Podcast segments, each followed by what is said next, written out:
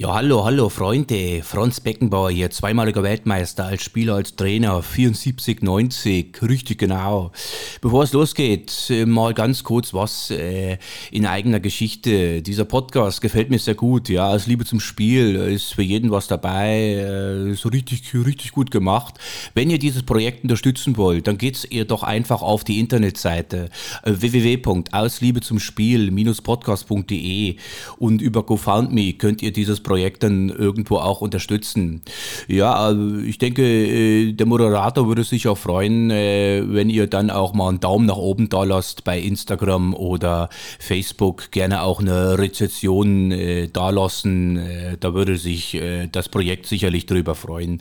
Ja gut, der Helikopter kommt. Ich muss jetzt weiter und wünsche euch auf jeden Fall viel Spaß mit der neuen Folge. ja, richtig.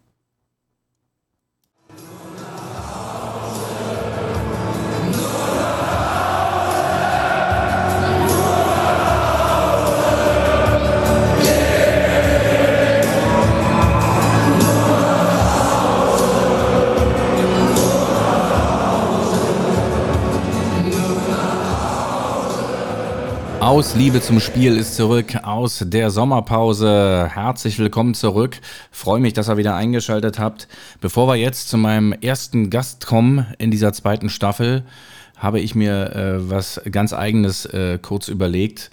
Ähm, beinhaltet so ein bisschen auch so einen kleinen Buchtipp. Ich habe öfter schon mal über dieses Buch gesprochen. Es ist für mich die absolute äh, Fußballbibel, äh, die geschrieben wurde von Bestsellerautor Nick Hornby ähm, eine autobiografische Geschichte über sein Dasein als Arsenal-Fan. Und eines der letzten Kapitel ist mir so dermaßen ähm, ja, ins Herz gegangen, weil es irgendwie auch diese ganze ähm, Situation, Atmosphäre meiner Hallenrunde irgendwo auch äh, darstellt. Und ich habe mir überlegt, dass ich euch dieses Kapitel kurz einmal vorlese und hoffe, ihr habt ein bisschen Spaß dran und werdet schon wissen, was ich dann meine, wenn ich sage, dass es mich äh, absolut an meine Hallenrunde erinnert.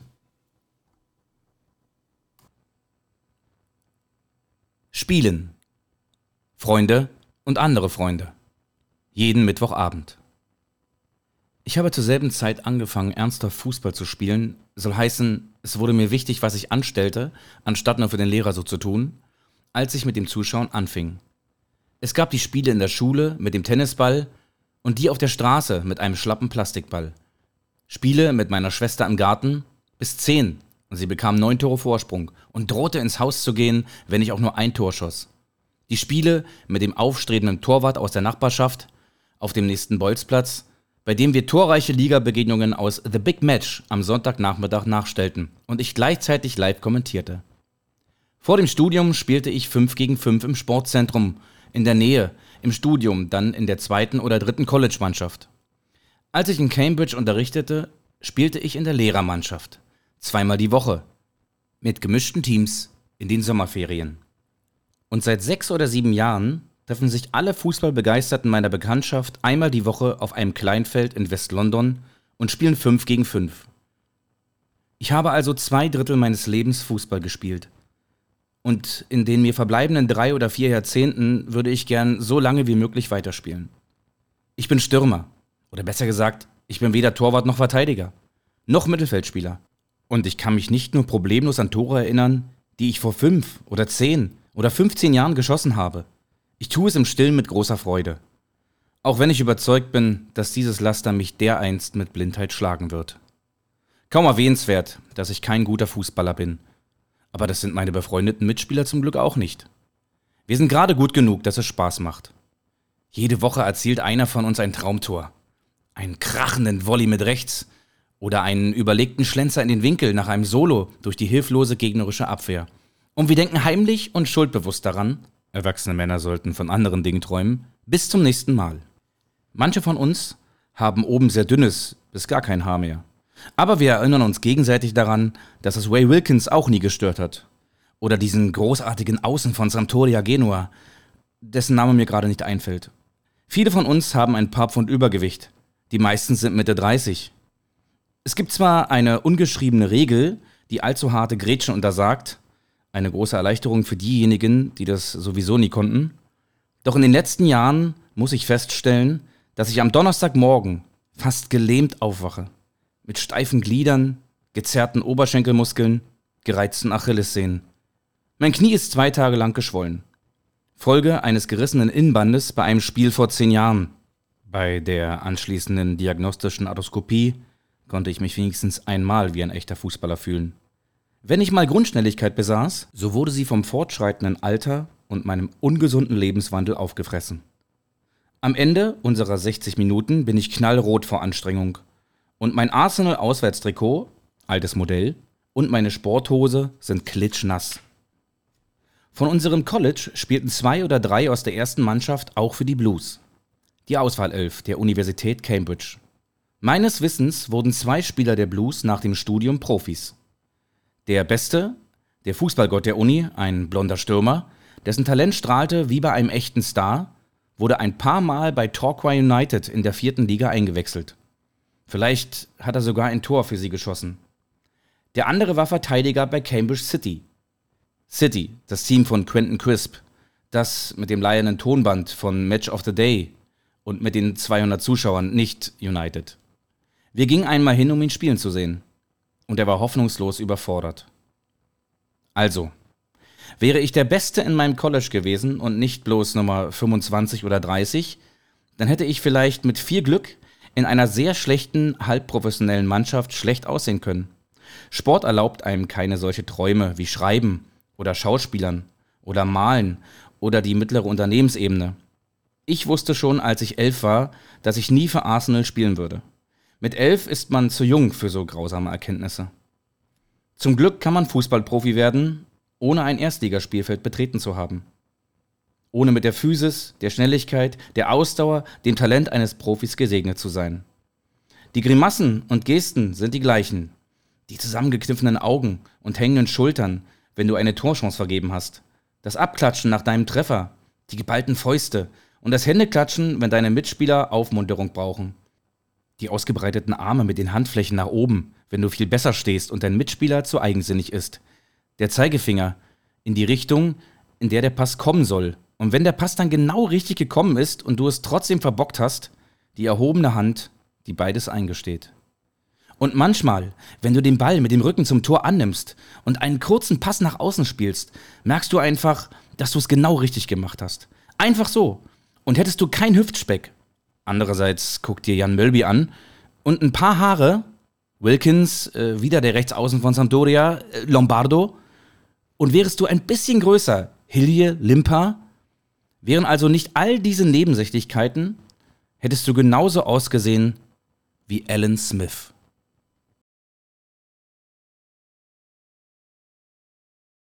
Das war also mein Lieblingskapitel aus dem Buch Fever Pitch, denn äh, den Namen des Buches hatte ich euch vorhin äh, noch etwas vorenthalten. Dann kommen wir jetzt mal gleich zu meinem äh, ersten Gast in Staffel 2, Folge Nummer 1. Er ist der Mann mit den heilenden Händen und natürlich auch Teil äh, der großen Hallenrunde. Ansonsten einfach nur ein cooler Typ. Äh, schon allein deswegen, weil wir hier in seiner Praxis sitzen dürfen im wunderschönen Prenzlauer Berg. Ich sage herzlich willkommen, David Sakic. Ja, danke. Äh, ich freue mich auch an der Stelle. David, äh, ja, ich erkläre den Leuten zu Anfang immer, woher wir uns kennen. Und du bist natürlich auch Teil der berühmten Hallenrunde, bist leider, äh, da du beruflich sehr eingebunden bist, nicht so oft da. Wir haben uns in den letzten Jahren, glaube ich, kaum gesehen. Aber im Zuge meines äh, Meniskusrisses äh, durfte ich dich dann doch jetzt endlich mal ein bisschen, bisschen äh, besser kennenlernen. Ja, du hast hier ähm, ja, in deinem Privatleben ganz schön was auf die Beine gestellt, ähm, eine eigene Praxis. Äh, da ziehe ich auf jeden Fall immer den Hut vor, weil ich auch glaube, dass es nicht immer so einfach ist, selbstständig zu sein. Und du konntest einfach auch so dein Berufsleben äh, mit deinem großen Hobby Fußball in den letzten Jahren, Jahrzehnten, möchte ich fast sagen, äh, super kombinieren. Ähm, fangen wir einfach mal von vorne an. Du bist äh, alter Berliner, geborener Berliner? Geborener Berliner, Prenzlauer Berge. Ja, und äh, schön, dass du sagst, dass es schon Jahrzehnte sind. Äh, hat einen immer noch mal dezent an das eigene Alter. Aber ähm, ja, du hast recht, wir kennen uns aus der Hallenrunde. Ähm, was mir auch immer am Herzen liegt, da irgendwie die Zeit äh, hinzubekommen, in der Woche einmal, mittwochs, äh, mit meinen alten Kumpels, mit euch. Und ähm, ja, das macht halt Spaß und ist ungezwungen und man geht gut äh, mit einem alkoholfreien Bier ins Bett. Ich, äh, ich kann mich noch erinnern, ich glaube, als, ich, als du das erste Mal da warst, als ich dich das erste Mal gesehen habe, da wollte das Schicksal das, glaube ich, auch so, da hat sich nämlich der gute Jaku sein, seine Achillessehne gerissen. Mhm. Und dann, dann kamen alle nur so und meinen, ja, Sacke, äh, guck mal hier und da. Und äh, dann hat man irgendwie erfahren, ah, das ist doch Sacke, der hat doch bei Hertha, der war doch bei Hertha Physiotherapeut. Da greife ich jetzt vielleicht schon ein bisschen vor. Ähm, fangen wir mal äh, ganz von vorne an. Äh, du bist hier aufgewachsen in Prenzlauer Berg. Äh, Rodi hat so schön in Folge 3 erzählt, er, er ist so Kind des Exas am, am, am Jahnsportplatz. Äh, ähm, bist du auch? Äh, ja, Rodi, alter Freund von mir, natürlich. Ähm, ja, wir sind so ein bisschen kind, Kinder vom Exa und ähm, auf Schlacke groß geworden. Ja, so ähm, die, die alten Steine stecken wahrscheinlich immer noch in, Knie, in den Knien und in der Hüfte, in der Seite. Und äh, ich glaube, jeder ist, äh, der mal auf Schlacke gespielt hat, weiß, wie schön es ist, wenn man morgens aufstehen möchte und das halbe Laken hinter sich herzieht. Ähm, ansonsten, ja, in Prenzlauer Berg groß geworden, hier bei Empor Berlin Fußball gespielt. Ähm, dann, wie es früher so war, wenn man ein bisschen, wenn man ein bisschen Talent hatte oder ein bisschen mehr Talent hatte, ist man dann delegiert worden über die TZs. Bei mir war das so, Prenzlauer Berg, dann zur Union delegiert worden als Spieler, jeden Tag äh, auch interessant, ne? in Bezug auf heute mit 14, 15 dann immer regelmäßig vom Prenzlauer Berg über Ostkreuz nach Köpenick zum Training. War herausfordernd, aber war eine tolle Zeit und dann, ja, und dann bin ich halt, ähm, wie, wie es so ist, dann politisch auch mit meinen Eltern dann in den Westteil des Landes äh, ausgewandert, äh, weggezogen. Wann war das? Das war noch vor der, vor der Wende, also war 88. Und äh, wir sind dann ähm, über Umwege über eine Flucht, über Umwege nach West-Berlin gekommen und äh, da habe ich dann ganz frech bei Hertha BSC vorgespielt in der A-Jugend. Habe gesagt, wo ich herkomme und wurde natürlich erstmal so ein bisschen äh, belächelt. Und ja, aber habe, glaube ich, da überzeugt im Probetraining und ähm, dann habe ich da ein Jahr A-Jugend gespielt und wurde übernommen in die Oberligamannschaft, äh, also heute U23. Ähm, mein erster Männertrainer damals, Carsten Heine, den man ja noch kennt, ähm, muss ich sagen, wirklich ein toller Trainer, toller Mensch. Ähm, Habe ich wirklich viel mitgenommen, auch wenn es, kann man vielleicht schon vorgreifen, äh, bei mir über das Talent nicht äh, hinausgegangen ist. Habe dann noch ein bisschen gespielt, geguckt, dann kam die Wendezeit, wilde Zeiten, wilde Partys und dann war es auch schon vorbei mit der Fußballkarriere. Also ähm, über das Talent nicht hinaus, aber trotzdem immer ein Hobby geblieben und mein Herzblut auf jeden Fall immer in die Richtung gehend. Also Hertha BSC und da U23 zu spielen, ich glaube, das ist schon also in meiner äh, Verklärtheit ist das auf jeden Fall ein bisschen mehr als nur übers äh, Talent hinaus. Und Carsten Heine, äh, witzig, dass du es ansprichst, ähm, heute ja noch Trainer in der Regionalliga bei ähm, VSG Altlinike und ich habe mit seinem äh, mit einem seiner Söhne bei Union teilweise zusammengespielt, Oliver Heine. Ja der, glaube ich, auch heute noch im Nachwuchs bei Dynamo Dresden arbeitet, lange Zeit auch, glaube ich, äh, das NLZ von Einter Braunschweig geleitet hat. Ähm, ja, dazu äh, ja, Oliver Heine, den ich, äh, PS Oliver Heine, falls er das mal irgendwie hört, den hätte ich hier auch noch gerne mal in dem, in dem Podcast, der hat bestimmt auch äh, eine ganze Menge zu erzählen. Ein guter Typ, ich hatte ihn vor einer Weile jetzt mal in Dresden getroffen, da hatten wir gespielt. Äh, kommen wir nachher noch zu, warum, in, welcher zusammen, in welchem Zusammenhang. Aber ähm, ja, einfach ein guter Arbeiter, akribisch und wie wirklich sehr hinterher, äh, guter Typ und äh, macht auf jeden Fall sein Ding. Ne? Und was waren so, äh, hattest du so Mitspieler, die man heute kennt, so in deinem, bei deiner Hertha-Zeit als Spieler? Nein, bei der, in der Hertha-Zeit, ähm, in der Hertha-Zeit direkt war es so, dass wir, ähm, es gab ja auch diese Berliner Auswahlmannschaften damals noch, ne? dann ist halt mein 72er Jahrgang, ist halt ein, ich habe bei Empo habe ich hier angefangen mit Marco Rehmer zusammen, mit dem ich auch bei Union gespielt habe in der mhm. Jugend. Dann ja, Martin Biegenhagen war damals noch Torwart bei uns bei Union ähm, und, und dann später bei Hertha äh, waren dann so in der Berliner Auswahl Nico Kovac, 72er Jahrgang, ähm, Christian Ziege, 72er Jahrgang, Carsten Beron, ähm, also gute, gute Leute, die dann den Weg in der Bundesliga äh, gemacht haben. Ne? Paul Beinlich, hier aus dem Ostteil der Stadt. Also, also ich komme jetzt gerade nicht an, aus dem Staunen raus, Sacke, weil äh, so viel Namen, das wusste ich äh, im Vorfeld auch nicht. Also das ist ja schon eine halbe Nationalmannschaft, die du da aufzählst. Ja, das waren halt so Auswahl, mit denen habe ich in der Auswahl zusammengespielt. Aber bei Hertha BSC, in dem Jahrgang A-Jugend, waren wir stabil, jetzt nicht übermäßig. Damals in Berlin war Hertha Zehlendorf das Maß aller Dinge im Jugendbereich. muss man so sagen.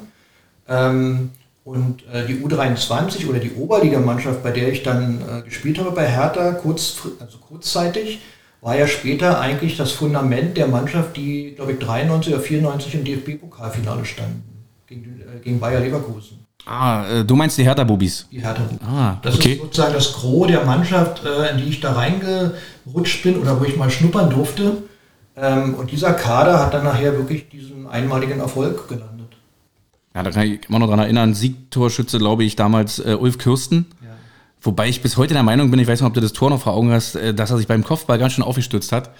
Das habe ich so irgendwie im, im, äh, im, ja, noch so ja, im, clever, im, ne? ja, weil er auch clever ist wahrscheinlich. Aber äh, für die Hertha-Bubis natürlich eine Riesennummer. Ich glaube, die sind damals ähm, erst ab dem, also nach dem Viertelfinale, äh, bis zum Viertelfinale hatten sie damals alles im Mommsenstadion gespielt ja. und, und, dann sind sie rüber und gegen Chemnitzer FC, glaube ich, Halbfinale. Ja.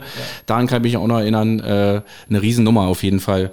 Ja, ähm, ja und äh, dann hast du irgendwann, als du gemerkt hast, ja, okay, für den, für den ganz großen bezahlten Fußball reicht es halt nicht, ähm, bist du dann, ähm, ja, da muss man ja dann irgendwie einen Weg wählen, den man, den man geht. Äh, war, wann war das klar, dass du so in die, in die Schiene Masseur, Physiotherapeut gehen willst? Ja, das war erst schwierig, ne? weil, ähm, weil ich mich natürlich viele Jahre auch über den Fußball definiert hatte und dann plötzlich in so ein großes Loch zu fallen vom Zeitfenster in so ein großes Loch zu fallen, ähm, aber auch inhaltlich muss man ja auch sagen. Ja, das war eine neue, eine neue Gesellschaftsordnung plötzlich, alles im Umbruch. Und ähm, was macht man denn mit dieser gewonnenen Zeit und wo man sowieso vom Alter her noch ein bisschen orientierungslos auch ist? Ähm, war nicht so einfach. Ich habe dann erst eine Masseurausbildung gemacht und ähm, bin dann eigentlich ähm, zu meinem alten Verein SV Empo in den Männerbereich zurückgegangen äh, was auch interessant war, weil zu dem Zeitpunkt SV Empor in Ostberlin eine Nummer war, eigentlich auch im Männerbereich. Und äh, über ihren Manager Rainer Hartpeng damals gute Verbindung hatte, der hat die ganzen ehemaligen Unioner und auch den Pokalheldenmacher von 68 als Trainer Werner Schwenzweier äh, hat er, den kennen die wenigsten noch, der hat 68, hat der halt äh, Union den größten Titel eigentlich beschert als Trainer, 68, den hat er als Trainer im Rentenalter zu Empor geholt, als Männertrainer. Den FDGB-Pokal damals?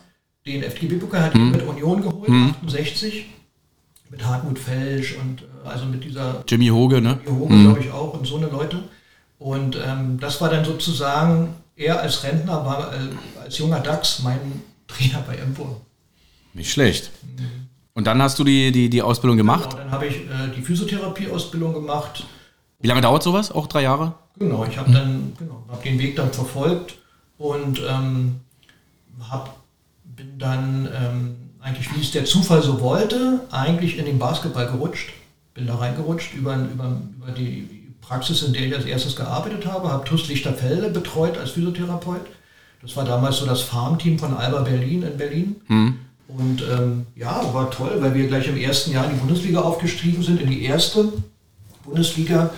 Und ähm, habe das da voller Herzblut gemacht und war auch ehrlich gesagt äh, sehr prägend für mich diese Zeit. Also weg vom Fußball, auch mal eine andere Sportart zu beschnuppern und die ähm, auch so die Eigenarten, aber auch so den, den, den Sportsgeist neu zu äh, entdecken. Ja, also so amerikanischer Sport, College-Mentalität, andere andere Sensibilitäten.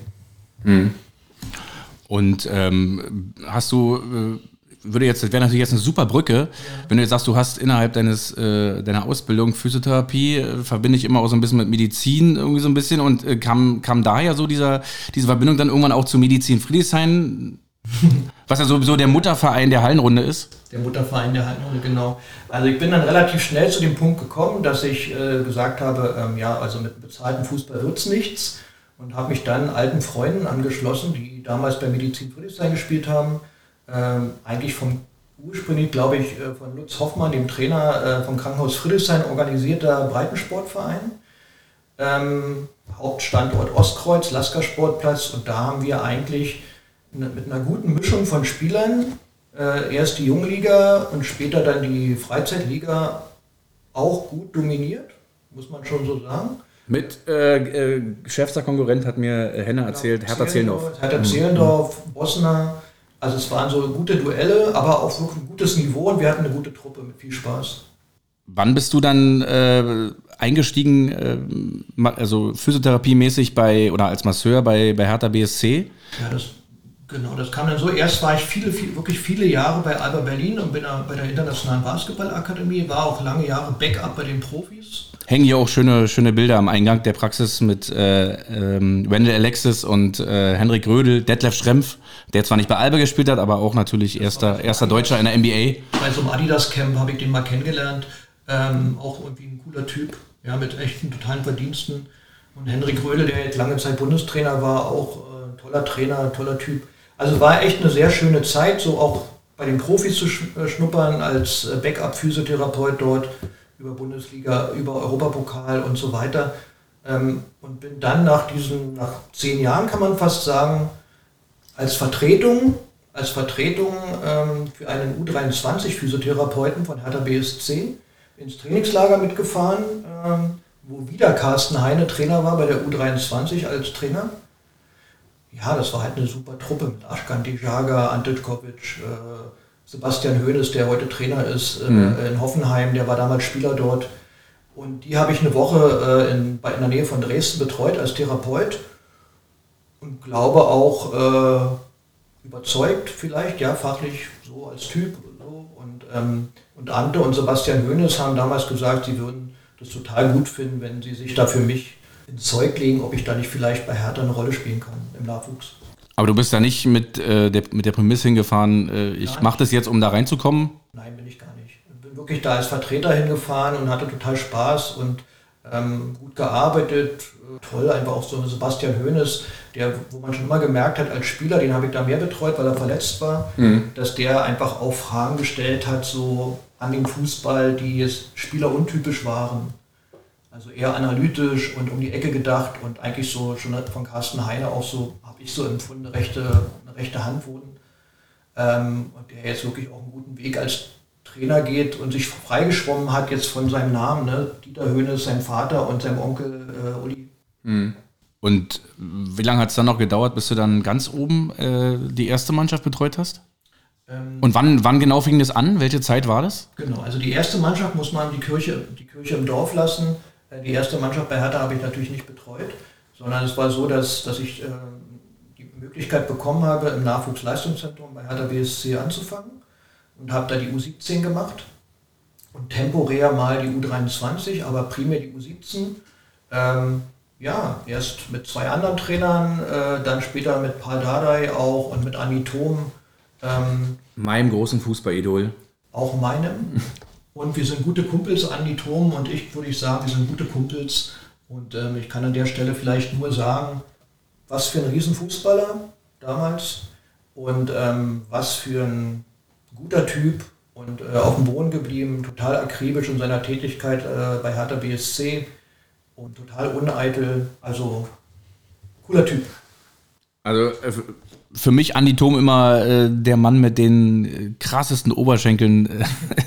jenseits der Spree ähm, und auch eine tolle Zeit gehabt dann bei Celtic Glasgow noch. Äh, ich schaue mir heute noch manchmal alte, alte YouTube-Videos an. Äh, Derby, ich glaube, er hatte auch mal ein, zwei schöne Tore geschossen in, in Derby gegen, gegen die Rangers und äh, hatte das auch mit Chris, äh, unserem Schotten aus der Hallenrunde, mhm. ja auch in der zweiten Folge so ein bisschen besprochen, äh, Andi Thom. Und äh, also, ey, Sacke, da wäre natürlich nochmal äh, ein Riesending, wenn ich den mal hier in meinen Podcast kriegen würde. Andi Thom ist wirklich äh, so der Held meiner, meiner Kindheit und mal abgesehen davon, der BFC Dynamo war so der erste Verein, den ich so eigentlich verfolgt habe. Ich will nicht sagen, ich war Fan vom Verein, ich war Fan von, äh, gerade von Andi Thom, Thomas Doll, das war natürlich so absolute, also ich glaube, die, meine Generation, das waren die Idole schlechthin, noch die Dresdner dazu, ja. die Dresdner Fraktion, ähm, also das wäre ein Riesending, an, an die Thoma zu treffen oder zumindest mal so in den Podcast zu kriegen. Ja. Sacke, da wirst du auf jeden Fall noch schön von den Kahn gespannt. Ich werde mich bemühen. Ich werde mich bemühen. Aber weil du das sagst mit dem BFC, ne, auch hm. wenn er natürlich äh, immer unbeliebt war in der DDR, aber ich habe ja nun direkt hier gewohnt an der Ecke und war für mich auch so Andi äh, und, und Thomas Doll oder Frank Pastor oder Ernst, äh, Buschirode. Buschirode. So. Das waren halt auch, das war halt auch eine Qualität darf man nicht vergessen, die sind jetzt nicht äh, wegen der Stasi oder wegen Erich Mielke zehnmal Meister geworden, sondern die waren auch gut. Sollen wir endlich mal aufräumen hier mit dem ganzen Vorurteilen, dass immer so lange gespielt wurde, bis der BFC gewonnen hat. Man kann es ja gar nicht mehr hören. erste Mannschaft so bei Hertha hast du also teilweise auch dann mal mit, äh, mitgemacht? Eigentlich, nicht. eigentlich gar nicht. Eigentlich nicht, nee. U23, so mhm. Bindeglied mal so. Äh, aber nach oben war der Weg eigentlich immer abgegrenzt. So. Ich habe auch in der Reha ja bei Hertha gearbeitet, in, mhm. in, äh, in der Biberburg früher, meine ersten Station und, ähm, und später dann äh, auch gute Verbindungen zu Da Vinci gehabt, zu Thomas Sennewald, ein sehr guter Osteopath, der dort äh, jetzt immer noch fungiert. Und ähm, ja, damals in der Hartwig-Klinik Biberburg, das war die Vertragsreha äh, von, von Dr. Schleicher und Dr. Münch und wir haben die, äh, die Reha dort gemacht. Das war super, weil das waren Zeiten, da war Marcelinho da, da war Alex Alves da, Sebastian Deißler. Alex Alves, Gott hab ihn selig, ne? Genau. Mhm. Und der Sebastian Deißler, der ja auch, mit dem man, also als Fußballfan, sage ich ganz ehrlich, gibt es nichts Schöneres, seine Mittagspause mit gegen Simonic und gegen Sebastian Deißler Fußballtennis zu spielen mit einem Schaumstoffball. und, und Haushoch zu verlieren? So ist es überliefert. Aber äh, äh, Wahnsinn, also Sebastian Deißler, ich habe das Buch gelesen ähm, über, seine, über seine ganze Krankheit. Und er, ich, ich kann mich noch an, einen, an eine Stelle im Buch erinnern, ähm, wo, wo er zu dem Autor immer gesagt hat, ähm, zum Beispiel so, da war ja noch dieser Amerikaner, äh, Tony Sané, mhm, sein Kumpel. sein Kumpel, und er hat an dem immer so total krass bewundert, weil das können wir uns natürlich als, sag ich mal, als gesunde, ja, geistig oder, oder seelisch gesunde Menschen nicht vorstellen, wie so Depressive in ihrer eigenen Welt gefangen sind. Und er, er hat bei Tony Sané, und deswegen hat er sich mit dem auch so viel umgeben, ja. hat er einfach diese, diese Leichtigkeit, die, ja. wie der das Leben nimmt, so, das war Deislers ähm, Ansporn wahrscheinlich, oder zumindest hat er es genossen und deswegen, sonst hat er sich, glaube ich, abgekapselt von den anderen, aber Tony Sané war so ein bisschen so ein ganz enger, enger Freund von ihm. Ziemlich ein Kumpel von ihm, äh, Dick, und er hatte auch mit einer, also einen guten Draht, äh, Basti Deißler, zu einer Freundin von mir. Und deshalb hatte ich mit ihm das ein oder andere Mal mehr zu tun, also auch bei Alba, wir, so mal, und er hat mir immer gesagt, wenn, wenn ich zum Beispiel irgendwo in eine Halle reinkomme, ja, dann, dann, dann ist es bei mir meine Strategie, ich gucke in die Runde, nicke einmal in die Runde und mache dann den Kopf nach unten, weil wenn ich dann einem zunicke, dem anderen nicht, heißt es gleich, der da ist als arrogant. Mhm. Also, also, eigentlich, dass er immer dann auch so die Strategien äh, zusammenbauen musste, um zurechtzukommen. Mhm. Ne? Also hat, wurde mir damals schon so bewusst, was es für ihn auch für eine Last ist. Dann war ja auch die Geschichte mit dem, äh, was in der Zeitung stand, mit dem Handgeld, äh, was er da bekommen haben soll, wo er zu Bayern München gegangen ist. Ich glaube, es hat dann seinen Rest getan. Und ich meine, gut, die Medien überlegen ja sowieso nicht, äh, ja. sondern äh, hau die Headline einfach raus.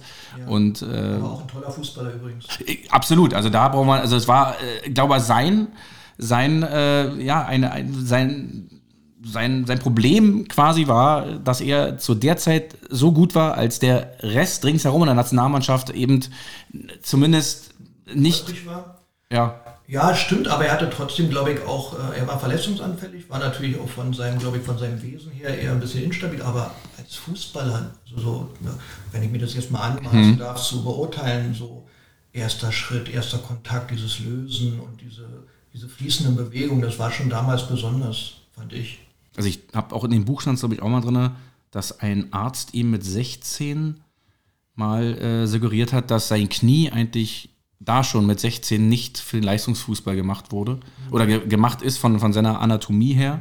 Wahrscheinlich ähnlich wie jetzt meins jetzt aussieht, äh, Sacke, wie du gesagt ja. hast hier, da ist äh, das linke Knie äh, hat ordentlich gelitten und, und, und hängt eigentlich nur noch an zwei ja. seidenen Fäden. Ähm, aber äh, ich kann das nicht beurteilen. Ich habe Sebastian Deisel habe ich nicht behandelt. Mhm. Aber es war halt immer, ich weiß, dass es immer ein Instabilitätsding war, glaube ich, und immer ein Problem gab. Und ähm, dass äh, er ja dann später auch, glaube ich, Heilpraktiker selbst als Ausbildung gemacht hat. Ach, das wusste ich gar nicht. Ich also, glaube, das zu wissen. Irgendwann tauchte nur mal ein Bild von ihm auf im Internet.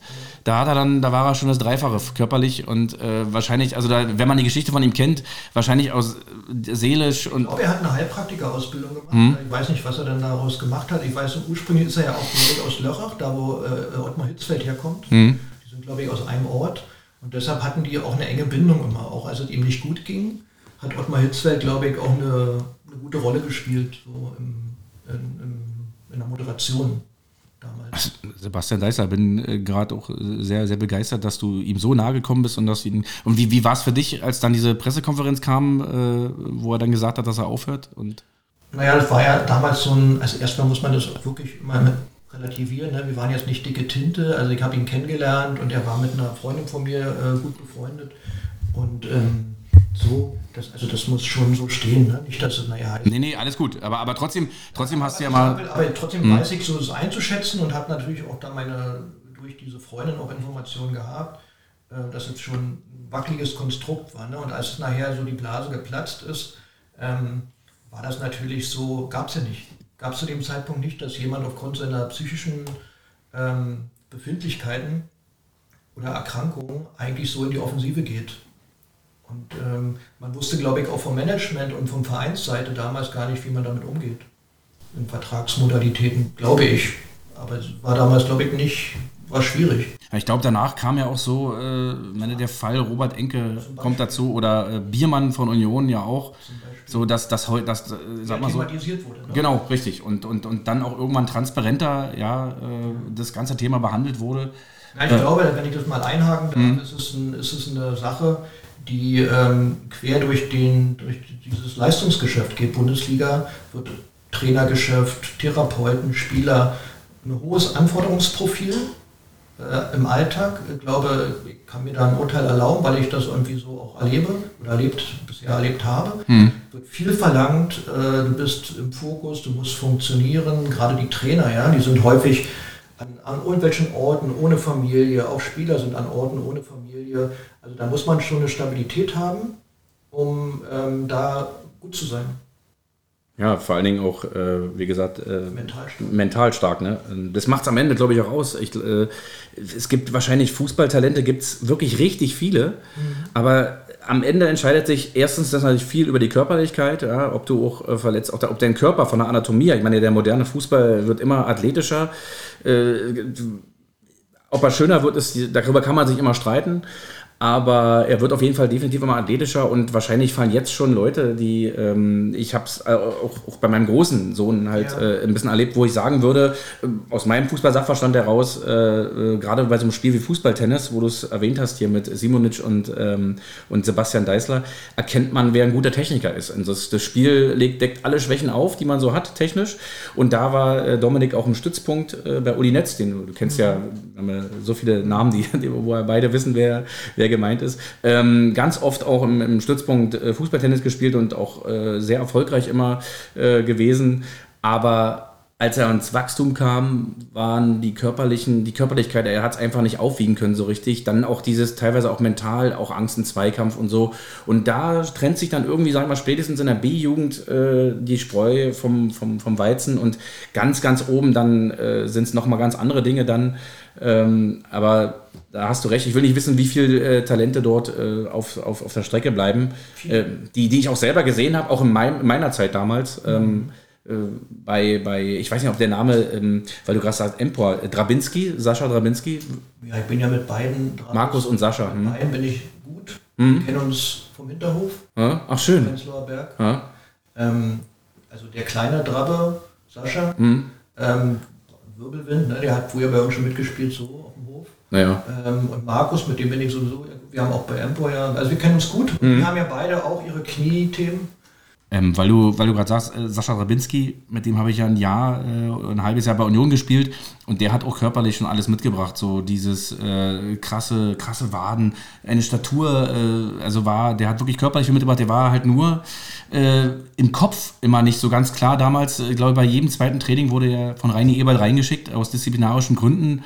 Einmal kann ich mich erinnern, hatten wir mal ein Spiel, da, äh, da durfte ich dann mal irgendwie seinen Zehen oder so tragen, weil er draußen sitzen musste aus disziplinarischen Gründen. Ähm, äh, also wenn er auf dem, auf dem Feld war, hat man gesehen, also äh, der war klassenbesser als wir alle. Aber wo ich immer gedacht habe, so bei, bei so einem habe ich immer gedacht, Mensch, äh, für den, der fliegt doch da durch, der muss doch oben ankommen. Und äh, dem war eben nicht so, ne? Naja, also bei, ich glaube, also ich das sagen bei Trappe, den kenne ich ganz gut so. Äh, er war ja im Probetraining von bei Röber in Stuttgart und ähm, hat wirklich viel mitgebracht. Und ich glaube einfach, dass er schon sehr verwurzelt war hier so in dem Bezirk mit seiner, mit seiner Connection, so mit seinem innersten Umfeld und sich da auch gerne und gut auch eingerichtet hat. Ich glaube, das ist auch kein Problem, wenn ich das hier so sage. Mhm. Ich glaube, so gut kennen wir uns, wenn ich das so sage. Und ähm, dass, wenn du nicht bereit bist, da sind wir vielleicht bei einer Sache, äh, die vielleicht grundsätzlich mal aus meinem Eindruck so zu sagen ist, ähm, dass man sagt, wer kommt denn oben an? Mhm. Es kommen wahrscheinlich eine Handvoll mit Talent oben an und drei Hände mit harter Arbeit. Mhm. Ein interessantes Thema äh, dazu ist noch, das hatte ich äh, auch mal mit einem, mit, einem, mit einem Freund besprochen. Was passiert denn mit den Leuten, die es nicht schaffen und ich meine, das wird denn, die, die Entscheidung wird ja da dann einfach wahrscheinlich, ich weiß nicht, wie Jugendfußball jetzt läuft, gerade jetzt, wo ja alles auch so, sage ich mal, als ich bei Union war, das war so Mitte, Ende 90er Jahre und dann ab so den 2000er Jahren, als ja auch Matthias Sammer angefangen hat, diese ganzen äh, äh, Leistungs- oder Leistungszentren einzuführen, Stützpunkte einzuführen, wurde auch bei Union natürlich alles ein bisschen professioneller und ich sag mal, es klingt natürlich heute hochtrabend, wenn du sagst, es ist die A-Jugend-Bundesliga, ja. Aber ähm, ich sag mal, früher, die Jungs waren auch schon gut und da hieß es eben nur nicht Bundesliga, sondern wahrscheinlich Regionalliga. Ähm, äh, zu der Zeit, als ich bei Union war, war der FC Berlin, also schrägstrich BFC, äh, deutlich stärker als wir. Wir haben dort fast immer verloren, vielleicht ganz selten mal gewonnen. Äh, Hertha Zehlendorf, wie du sagst, auch immer führend. Hertha BSC äh, seit eh und je. Ähm, ähm, deswegen, sag mal, das Geld, was auch in das Geschäft, ne, man, man sieht ja oben dann irgendwann das Geld und dann bist du in der A-Jugend-Bundesliga und kämpfst und machst und hast ja eigentlich, du kannst ja noch dieses Ziel da oben haben. Aus, aus rein an der Freude kann ich, mir, kann ich mir nicht vorstellen, dass die wenigstens da noch aus Spaß spielen, sondern die wollen das erreichen und das schaffen es so wenig. Was wird aus dem Rest? Werden die irgendwie noch aufgefangen oder ist es solchen Vereinen dann auch äh, teilweise egal und die sagen so, du, hier, hier ist jetzt Schluss, viel Glück auf deinem weiteren Weg, aber bei uns reicht, reicht das einfach nicht? Ja, also ich, ich finde, weil du gesagt hast, mhm. dieser harten Arbeit und ähm, ich glaube, dass natürlich ein Leistungszentrum, äh, beispielsweise Hertha, Wolfsburg, Union, ähm, dass die natürlich für die Zeit, wo die Spieler in ihrem Konzept drin sind und ihrem Programm, dass die da auch verpflichtet sind und das auch machen und gute Arbeit leisten, zu sagen, wir bieten euch sportlich, schulisch, ähm, ernährungstechnisch Infrastruktur. So. Und dann finde ich aber, und da äh, ist mein jetziger Chef, äh, André Hofschneider, der auch da eine klare, zum Beispiel in einem Interview irgendwann mal gesagt hat, ich glaube in der Berliner Zeitung war das, ganz klar gesagt hat, man muss den Jungs dann aber auch klaren reinen Wein einschenken. Man kann da nicht sagen, pass mal auf, so und so und äh, vielleicht und so. Nee, man muss denen sagen, für oben wird es nicht reichen. Äh, und äh, dann kann vielleicht der ein oder andere damit auch besser leben. Und wenn er damit nicht leben kann, mhm. dann ist es halt so. Aber wir reden halt von der Spitze. Und wenn man eine Spitze entwickeln möchte, glaube ich, mhm. dann muss man halt auch unpopulär sein dürfen. Ähm, auf die Gefahr hin, dass es missverstanden wird und dann vielleicht, naja, aber der Junge und, äh, mhm. und der war doch in allen Auswahlmannschaften und fünfmal bei der Nazio und sieben, ja, mhm. so, naja, aber vielleicht ist dann irgendwas, äh, was doch fehlt. Ja, am Ende haben, haben die meisten sowieso dann recht. Äh, es gibt natürlich noch äh, kleine Ausnahmen. Äh, sie, Robin Gosens, die, die Geschichte, das, das ist ja, ja selten. Oder, oder Weidand, glaube ich, von Hannover 96, der aus der Kreisliga kam. Ähm, Jonas Hector, auch einen ähnlichen Weg gewählt, auch nie ein Nachwuchsleistungszentrum von innen gesehen. Ähm, es ist, es ist selten und wahrscheinlich hat, passt es dann einfach auf den Typ. Das sind vielleicht Typen, die wären in ein Nachwuchsleistungszentrum eingegangen, vielleicht, und, äh, und dadurch, dass sie sich freien, und wir, es, ist eine Handvoll. Ist, äh, ja, Wenn es auf einmal 20, 30 wären, dann würde ich, äh, würde der DFB wahrscheinlich auch mal denken, wir machen hier irgendwas falsch. Ähm, aber äh, also natürlich wird ja der, auch der Leistungs Fußball oder der Fußball wird ja auch über Typen entschieden, natürlich über Individualität. Trotzdem ist es natürlich wichtig, dass man, äh, dass man erstmal ausbildet, ne? dass mhm. man sagt, äh, die Schwächen, dass man Individualtraining macht, gute Athletiktrainer hat, eine gute Infrastruktur, Ernährung, Einzeltraining das ist schon, das bleibt, glaube ich, immer die Grundlage und da, wer sich da akribisch durchsetzt und wer da auch bei der Stange bleibt, glaube der hat gute Chancen als bessere Chancen, größere Chancen als ein Luftikus. Der sagt, ich kann halt around the world hier alle Sachen, äh, alle Tricks und so weiter. Mhm. Und ähm, ja, das ist halt, ist, Fußball ist halt harte Arbeit, ja, so wie in anderen Bereichen der Gesellschaft auch, ist Fußball harte Arbeit. Würde ich sagen ich würde mich mit dir gerne gerne gleich nochmal weiter unterhalten über, über junge Talente. Äh, jetzt kommen wir aber mal zu einem, äh, ja, zu einem neuen Spiel und wir haben beide hier noch gebrainstormt, bevor wir hier aufgenommen haben, weil ich gesagt habe, Sacke Mensch, ich habe hier eine neue Idee, ja, äh, ein kleines Glas mit, mit, mit lauter Losen drin. Ähm, Tombola wäre mir zu einfach als Name für das Spiel und wir sind beide darauf gekommen, dass wir das Ding einfach, äh, willst du sagen, wie, wie wollten wir es nennen? Fußballer allerlei. Fußballer allerlei. So die, die Pralinschachtel äh, des Fußballs oder so. Und äh, ich würde dich bitten, dass du mal reingreifst, dir ein Los nimmst, es mir gibst, weil ich nicht glaube, dass du meine Sauklaue äh, lesen kannst. Ich lese dir den Begriff vor, der draufsteht. Ich hoffe, ich blamier mich nicht. Ach, und du kannst ad hoc mal kurz dazu sagen, was dir dazu einfällt, ja? Also, äh, David hat gezogen. Und das erste, der erste Begriff, es kann alles sein, es kann ein Verein sein, ein Name, äh, irgendein Begriff vom Fußball. Oh, Last-Minute-Goals. Fällt dir ein besonders schönes, ein emotionales, irgendeins. Äh Naja, äh, ähm, ich sag mal so, der, der Albtraum meines Fußballlebens äh, als Bayern-Fan. genau, da sind wir noch gar nicht hingekommen, dass, dass der David Bayern-Fan ist und ich eigentlich das Interview noch vorher eigentlich ab. Nein, ist kleiner Spaß, ich wollte Wolltest? nicht. Nein. Hast du schön gesagt.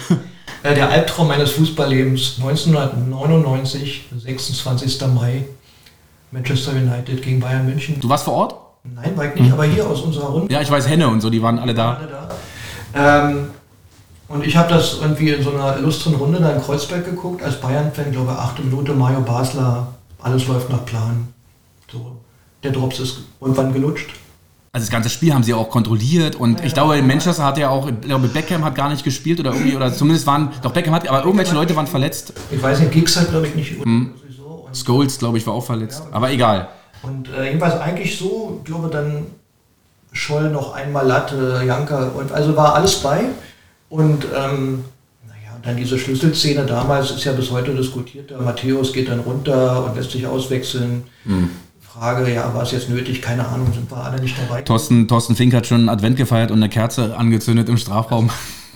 Ja, jedenfalls waren wir wir waren ja alle nicht dabei und wissen es natürlich ja. aus der Entfernung äh, besser. Aber äh, Fakt ist, sie haben dann irgendwann den nicht verteidigt bekommen und kriegen dann in der 90. und in der 92. Ähm, wie bei Gegentor. Ich glaube, äh, da braucht man, Beckham, Beckham zweimal. genau.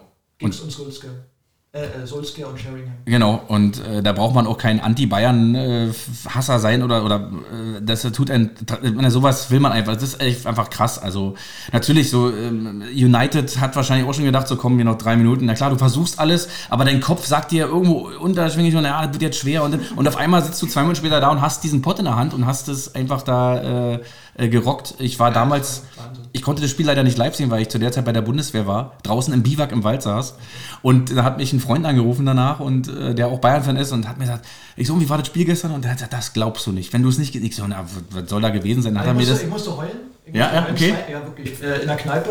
okay. Ähm, zweimal Beckham, Ecke, blab, blab, so. Und ich habe dann jahrelang, hat mir, wir hatten mit Hertha äh, dann irgendwann mal so ein Turnier in Nordirland. Und da habe ich äh, abends äh, an der Bar, also, ja, also ja, ein After-Meeting, bla bla, Mhm. habe ich Solskjaer kennengelernt, so locker. Ach geil. Und habe ihm gesagt, dass er mein Albtraum ist. Und dann hat er gesagt, hat er gelacht, also hat er schon öfter gehört.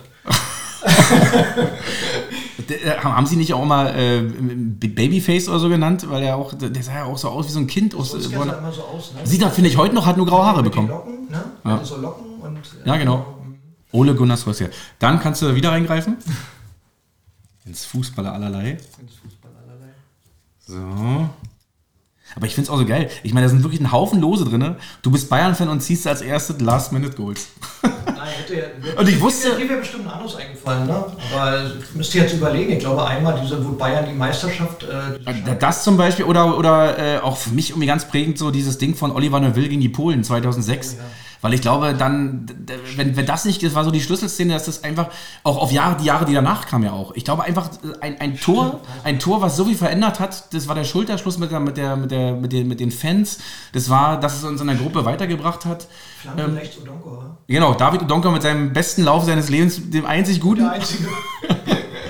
So, nächster Begriff für dich. Na, auch irgendwie äh, passend, weil äh, ich habe zwar, ein, äh, naja, sagen wir mal, Wembley-Stadion ist der Begriff. Wembley-Stadion. Mhm. Muss ich jetzt echt mal überlegen, Wembley. Ähm, naja, was kann, fällt mir jetzt nicht sofort eine Story ein. Ich sage bloß mal natürlich das Mecker des Fußballs, würde ich sagen. Abgeschossen von einem Bayern-Spieler, Didi Hamann. Stimmt. Letztes Tor im alten Wembley-Stadion und, und eröffnet von einem Schalker, äh, Christian Panda. Aber da zu Wembley äh, fällt mir gar nicht so viel ein, muss ich sagen. Also ähm, Wembley-Stadion, Also warst du auch noch nie dort? War ich noch nie okay, dort. Ich, ich auch noch nicht persönlich, aber Äh, da würde mir fast eher einfallen, dieses ähm, USA for Africa, ne? damals dieses Live Aid, äh, aber eher eine Musikveranstaltung, wo. Ähm, okay. aber, aber zum Fußball fällt mir nicht direkt eine Story ein. Da fällt dir vielleicht was ein. Naja, eine Story, also äh, woran ich mal denken muss, ist 96, diese Riesenstimmung einfach, äh, is coming home, is coming home, Football is coming home. Ähm, natürlich auch die Deutschen immer 66, da hat man nie erlebt, aber das wird einem ja immer so, ne, 66, der einzige Titel für die Engländer im Wembley-Stadion und Wembley ist einfach, einfach ein, äh, ja, ein, ja, wollte gerade sagen, ist so eine, so, eine, Art Mecker für Fußballfans. Der nächste Begriff, sage. Greif rein.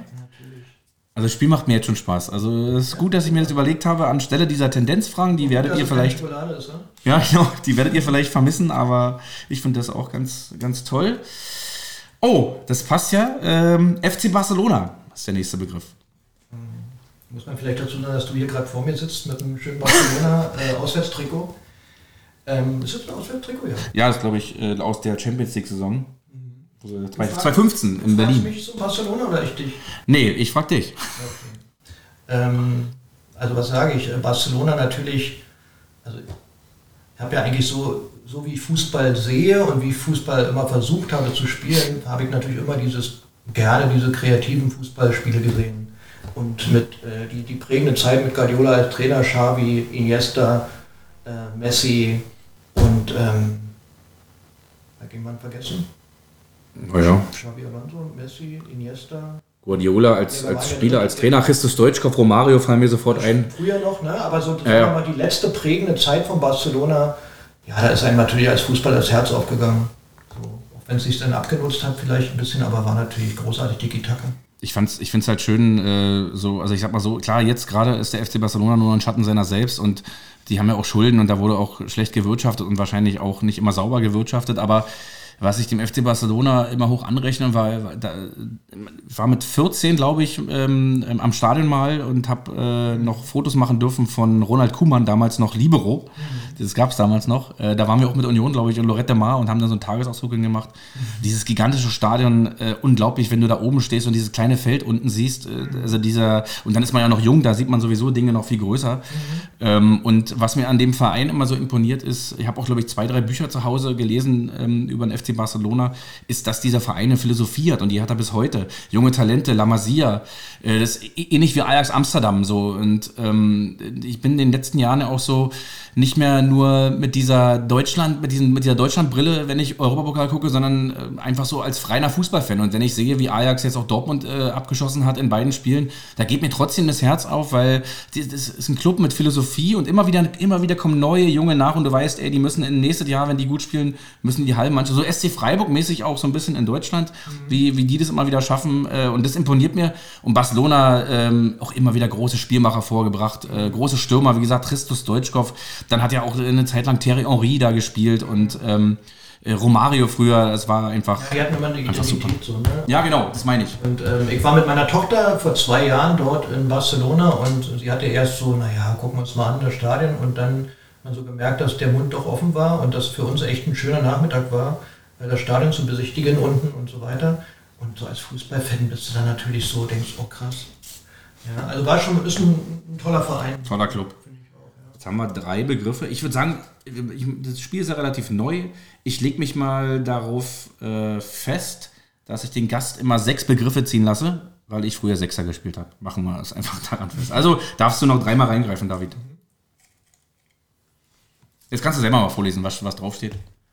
Wenn, es, wenn du es lesen kannst. So, jetzt schaue ich mal. Mhm. Na, zieht sich so. Sorry.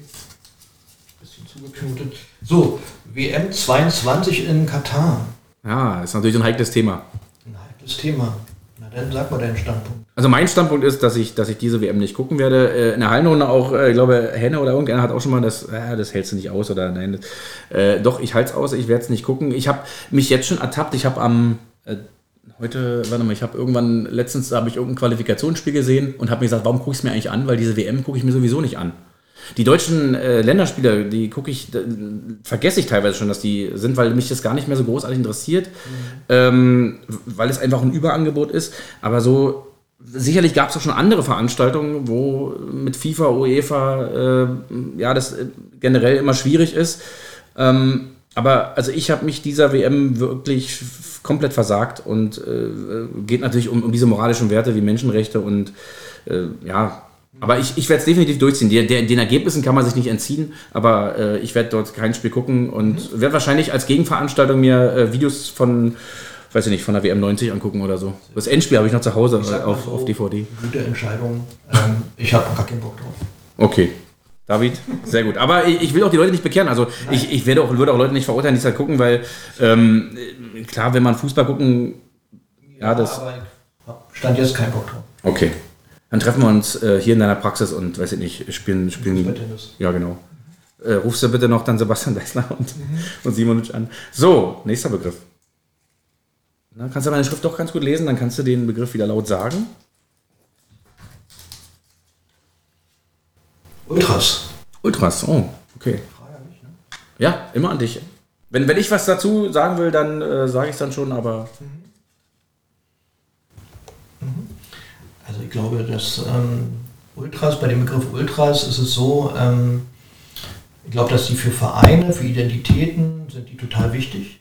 Ja? Ähm, ich habe wenig mit Ultras zu tun, weil ich halt äh, im Fußball, würde ich jetzt mal auch sagen, Romantiker bin. Also ich gucke mir die Spiele an. Wenn ich jetzt sagen würde, ich mag äh, RB Leipzig, wie die Fußball spielen oder äh, Forsberg und äh, so eine Sachen, ähm, würde ich lieber ein gepflegtes, ruhiges Fußballspiel immer vorziehen, als in der Kurve äh, fünfmal Bier über den Kopf zu kriegen. Ich persönlich. Mhm. Aber ich weiß und ich finde es auch wichtig, dass es Ultras für einen Verein gibt und äh, dass es für einen Verein aber auch ganz schwierig ist, äh, die zu bedienen und diese Wechselwirkung ist nicht immer easy. Ja, äh, gehe ich mit, also auf, auf jeden Fall.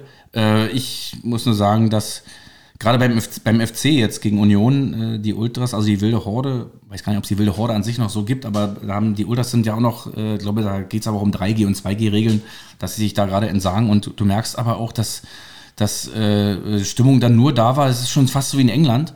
Äh, das englische Publikum ist ja auch immer so, wie wie das Spiel ist. Ja, das kann, wenn das Spiel läuft, äh, super Stimmung in England. Ähm, aber sobald mal irgendwas verflacht, dann manchmal machst du englische Liga an und guckst so und denkst dir so, du hörst ja die Gespräche von den Leuten dort irgendwie und, und mal, ab und zu klatscht mal einer und, und aber so dieses Ultra, ähm, das fehlt mir schon sehr und immer wenn ich die, gerade jetzt auch wenn man wieder im europäischen Wettbewerb so Auswärtsspiele hat und dann auch so in verschiedenen Ländern die, die, die Arten der Ultras sieht, ist ja, glaube ich, der Ursprung der Ultraszene kommt ja aus Italien. Äh, in England ist ja sowas eigentlich gar nicht verbreitet. In England, äh, da, da siehst ja auch kaum Flaggen wehen oder so, da geht dann der gesetzte alte Herr mit seinem Schal noch hin oder äh, da fällt mir noch eine Geschichte ein, wie damals die, die, die Glazers hier Manchester United übernommen haben. Bis heute waren sie, ich, nicht einmal auf der Insel, haben sich da ein Spiel angeguckt, sind aber äh, Besitzer von Manchester United und sich damals die waren Fans ähm, so äh, gegen den Verein gestellt haben, dass sie äh, den Manchester United äh, FC oder FC of Manchester irgendwie neu gegründet haben, sich mit, glaube ich, äh, 5000 Zuschauern im Schnitt jetzt, weil sie sich dem großen ähm, ähm, Manchester United dann damit entsagt haben. Ja. Ähm, und also ich sage immer so, die Ultras ist immer so ein bisschen die Stimme des Volkes, ja. ja ähm, ich muss vielleicht noch mal ein bisschen differenzieren. Mhm. Wenn, wenn man jetzt Ultras, also eine gesunde, gute Fankultur finde ich total wichtig. Ja, ja, klar. Also Stehplätze ohne Frage. Mhm. Ich habe jetzt mehr fast ein bisschen negativ behaftet gesehen, Ultras, als äh, radikale äh, Gruppierungen äh, im Blog Bengalos und so weiter. Naja. So habe ich es eher gewertet. Mhm. So, aber für eine Fankultur bin ich natürlich auch.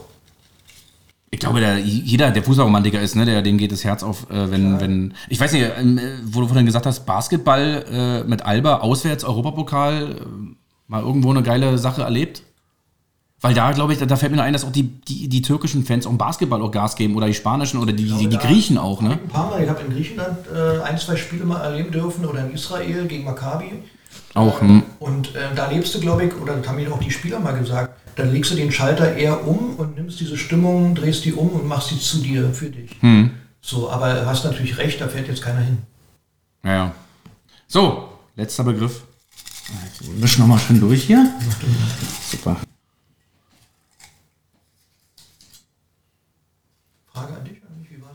Na, immer, immer dich. Pierre du musst. Baski. Pierre Baski.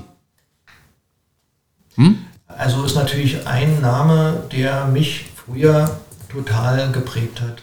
Pierre Barski war halt wirklich ein Dribbler vor dem Herrn für die Generation äh, der jüngeren Zuhörer, ja so sagen.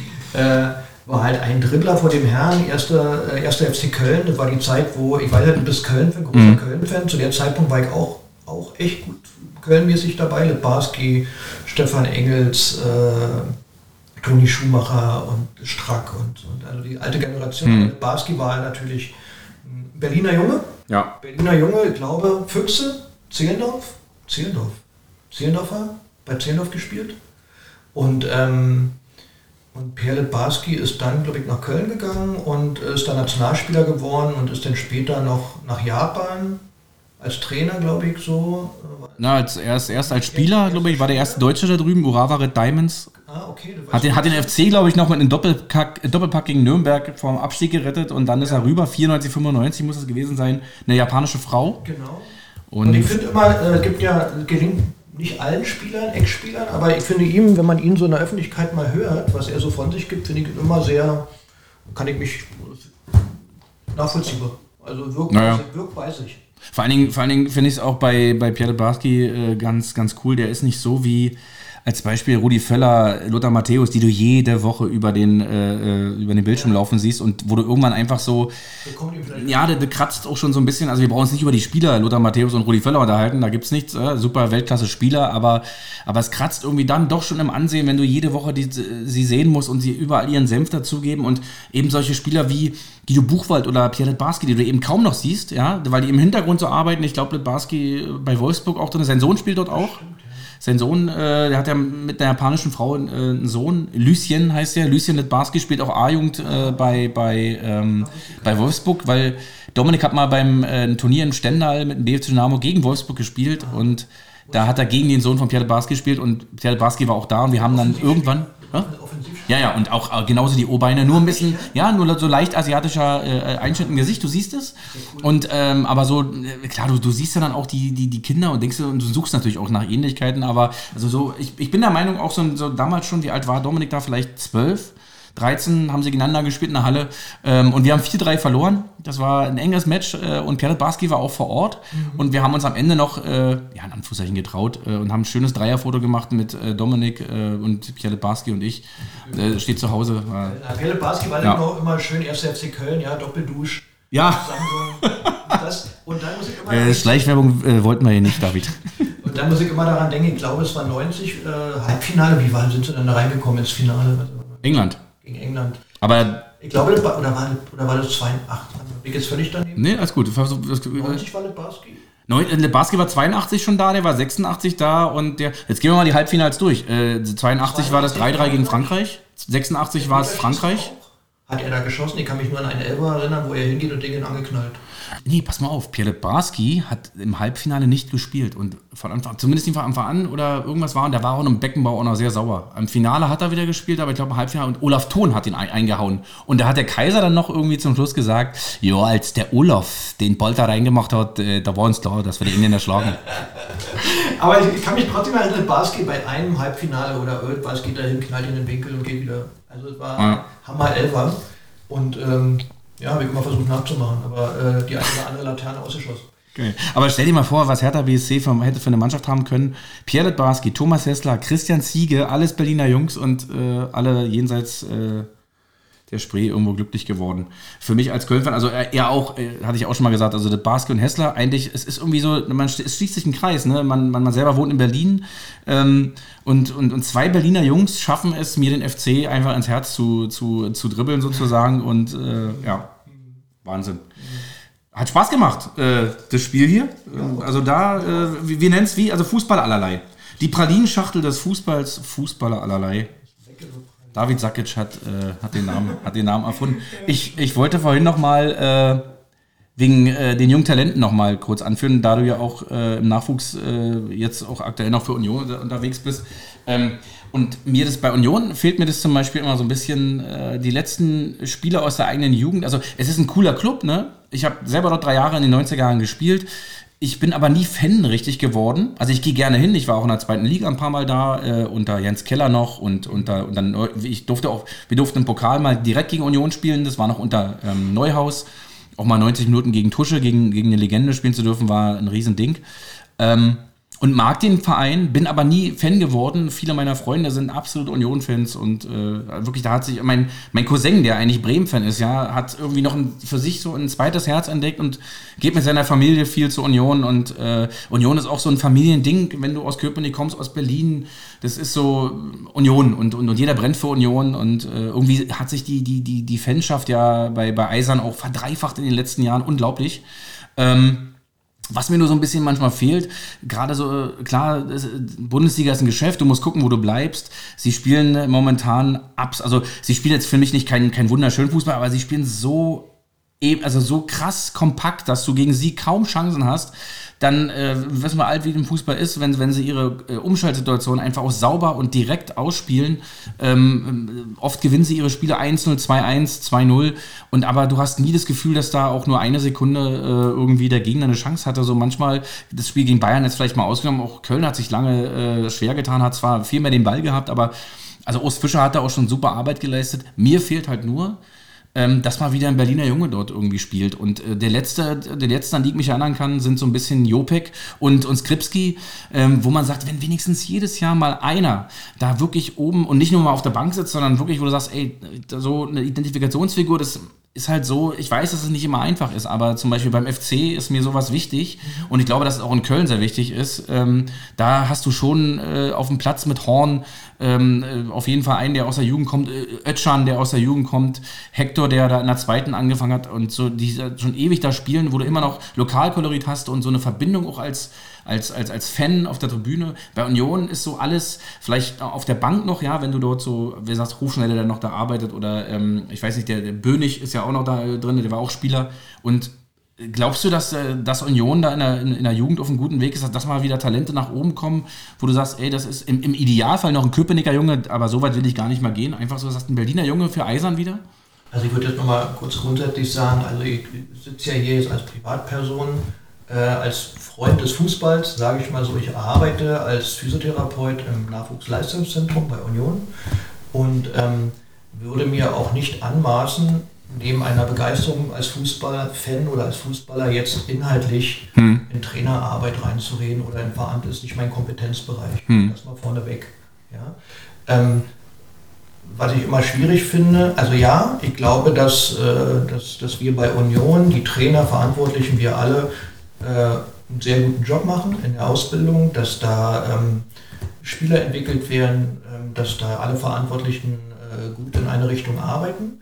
Und was ich immer gefährlich finde, wir sind ja oben bei den Profis alle nicht dabei und kennen die Argumente von, von Sebastian König, Urs Fischer und so weiter, den Verantwortlichen, die kennen wir ja nicht. Genau. Das, und da muss man sagen, ähm, wenn man sagt, wir haben einen Verein, Union, der vielleicht durch seine spielerische Qualitätsmerkmale für Stabilität steht, erstmal für, für, ein, sicheres, für ein sicheres Konstrukt steht. Ja? So. Und dann verstehe ich auch neben der Mentalität eines Urs Fischer vielleicht, dass der sagt, naja, also ich würde dann schon einen jungen Spieler bringen, vielleicht bin ich aber noch nicht so überzeugt von dem mhm. oben raus, ja. So. Und ähm, das sichere Gesamtkonstrukt nachher zu gefährden für etwas, wo ich nicht weiß, ähm, und sich vielleicht für mich als Chef oder als Verantwortlicher nichts aufdrängt oder mir ins Auge fällt, kann ich das, muss man als Fan, sage ich mal, vielleicht auch verstehen, dass man sagt, das ist das Konzept der Profis. Hm. So, das kann ich auch total nachvollziehen, weil es bringt auch nichts, wenn du in der 80. da zwei Spieler reinpfefferst und ähm, dann einfach mal zweimal Konter läufst und zweimal irgendwie äh, blöd verlierst. Hm. Weil man im Nachhinein sagt, naja, die sind halt vielleicht noch nicht so weit. Also ich weiß, es gibt das Argument, hm. dass man sagt, man muss die auch lassen und man muss denen auch Fehler eingestehen. Dann kenne ich ja alle die Geschichten und die Argumente, aber ich denke, die, die, die Verantwortlichen werden das schon gut abwägen. Risiko und Vernunft. Und da ist, glaube ich, Urs Fischer ein Top-Mann, der das äh, äh mit einer viel höheren äh, Kompetenz und, und seinen täglichen Eindrücken bestimmt beurteilen kann. Zumal er ja die Jungs auch schon immer, also er sieht sie im, Bett, im Er sieht sie im Training, er holt sie ja auch schon teilweise äh, mit 17 hoch um, oder nimmt sie mit ins Trainingslager, guckt sich das an und beobachtet. Also, das sind ja, ich weiß es natürlich mhm. aus dem Innenleben so, dass mhm. da auch Spieler immer dabei sind äh, und auch, auch, mal wieder oben Trainingseinheiten machen und extra Trainingseinheiten bekommen. Und, ähm, aber da will ich jetzt gar nicht so viel, hm. ich jetzt nicht weiß, ob es mein Kompetenzbereich ist, da so was zu sagen. Aber ich glaube, so wie ich es gesagt habe, ähm, dazu stehe ich auch und ich glaube, das, das spiegelt es ganz gut. Ich wollte dich noch auf den schönen grünen Schuh ansprechen, der da steht, denn da sind wir auch wieder bei Talenten. Ähm, ja, einer, ein, einer, der heute noch spielt, jetzt leider nicht mal bei Hertha, aber ähm, weiß nicht, die Farbe vom Schuh verrät schon viel über den Verein, in dem er jetzt noch äh, äh kickt. Wie, wie, wie kam es dazu? Und erzähl mal, wem der grüne Schuh da gehört. Das ist, ähm, ich hatte bei Hertha BSC war äh, äh John Anthony Brooks, also JJ, ja, wie wir sagen, JJ Brooks. Wird er lachen, wenn er es hört. Ich weiß nicht, ob er überhaupt noch so genannt wird. Ist jetzt bei Wolfsburg, spielt, glaube ich, irgendwie eine stabile Zeit dort als IV und ähm, hat sich da wirklich total gemausert. Ich hatte eigentlich immer einen sehr guten Draht zu ihm. So, weil A, weil er auch immer Basketball begeistert war. Wir haben uns letztens bei Alba auch gesehen. Ähm, und, und ähm, also ist jetzt schon wieder fast eine Weile her. Aber einfach ein total guter, akribischer Arbeiter auch. Ich wollte sagen, ich wollte dich fragen. Äh auch ein Arbeitertyp, also der äh, groß ist, kopfballstark, natürlich viel Talent, glaube ich, hatte, kann man sagen. Und dann aber eben auch an sich gearbeitet hatte, hat. Mhm. Konstant geblieben ist, gemacht hat, gemacht hat, gemacht hat. Und äh, ja, toll. Und war irgendwie einfach mal so ein, so ein damals jetzt ein Mitbringselgeschenk als Erinnerung. Also ich finde ich finde schön, das äh, kleidet diese Praxis noch umso mehr, so eine kleine Fußballaccessoires, die Erdnadel von Hertha. Ja, die Bronzene. Die Bronze. war deutscher Meister geworden mit der U17, da war, ich bin echt stolz drauf, weil es ein, tolles, ein toller Erfolg war. Ähm, und wir uns da einfach gegen Köln, in Köln, gegen Schalke. Ja, immer rein in die Wunde. Alles gut. Ja, ja, hat halt nicht gereicht. nee, aber äh, also einfach auch mit Paul Dardai und Anni Thom, die da irgendwie Riesenarbeit gemacht haben oder auch vorher Olli, Olli Heine und äh, Tobias Kopiowald äh, anbei und so. Also es war echt ein tolles Jahr und eine tolle Zeit und wir waren in zwei Jahren zweimal im Finale. Einmal haben wir gegen Stuttgart verloren und einmal gewonnen. Hm. Und Stuttgart damals noch im Finale mit, äh, mit Kimmich rechts und, äh, und, und, und ähm, links vorne. Werner. Werner vorne. Gnabry glaube ich auch noch, ne? Die waren Gnabry war ja nicht mehr. War nicht mehr. Gnabry war schon raus. War schon raus. Aber äh, der kleine Kedira noch bei Stuttgart. Also VfB Stuttgart auch, überleg mal. Tolle Jugendarbeit. Ja, damals sehr, sehr tolle Jugendarbeit. Und wenn. Trainer damals noch Tedesco, dann gegen uns Schneider, mhm. der dann Co-Trainer bei Löwen. Thomas Schneider. Thomas Schneider. Mhm. Also, so gesagt, also wenn ich jetzt heute hier so, jetzt mal so, wenn wir darüber reden, über mhm. die Geschichten, freue ich mich, dass ich da einfach viele Jahre so Bestandteil dieser Sache war, da meinen Beitrag geleistet habe bis hierher und ähm, bin da total äh, zufrieden und und ähm, ja, demütig und auch gut, dass ich da primär im Jugendbereich gearbeitet habe, weil ich denke, dass man da auch eine Jungs gut, bestenfalls gut prägen kann, wenn es einem gelingt. Kann ich mir vorstellen, mit dem, was du, also jetzt nicht, was du weißt, es geht jetzt nicht um irgendwelche Sensationsstories, sondern einfach so, was du erlebt hast, mit welchen Leuten, also äh, ist eigentlich. Ja, wenn man das vielleicht paart mit fachlich, hoffentlich mit, mhm. äh, mit fachlichem Know-how, mhm. äh, dann ist das, kann es eine gute Mischung sein, finde ich so. deshalb macht es mir auch Spaß, wenn ich. Kann auch ein gutes Buch sein, ne? darauf wollte ich hinaus. Naja immer Piano, aber, äh, aber, äh, aber so, es macht mir dann einfach auch Spaß, ja, wenn mich ein Spieler fragt, zum Beispiel auch mal, wie, wie ich es einschätze oder so, mhm. ja, dann A, fühlt man sich dann auch gewertet, ja, ja. so in, in, vielleicht in seiner fußballerischen Wahrnehmung. Die Stimme des Volkes. Die Stimme des Volkes, genau.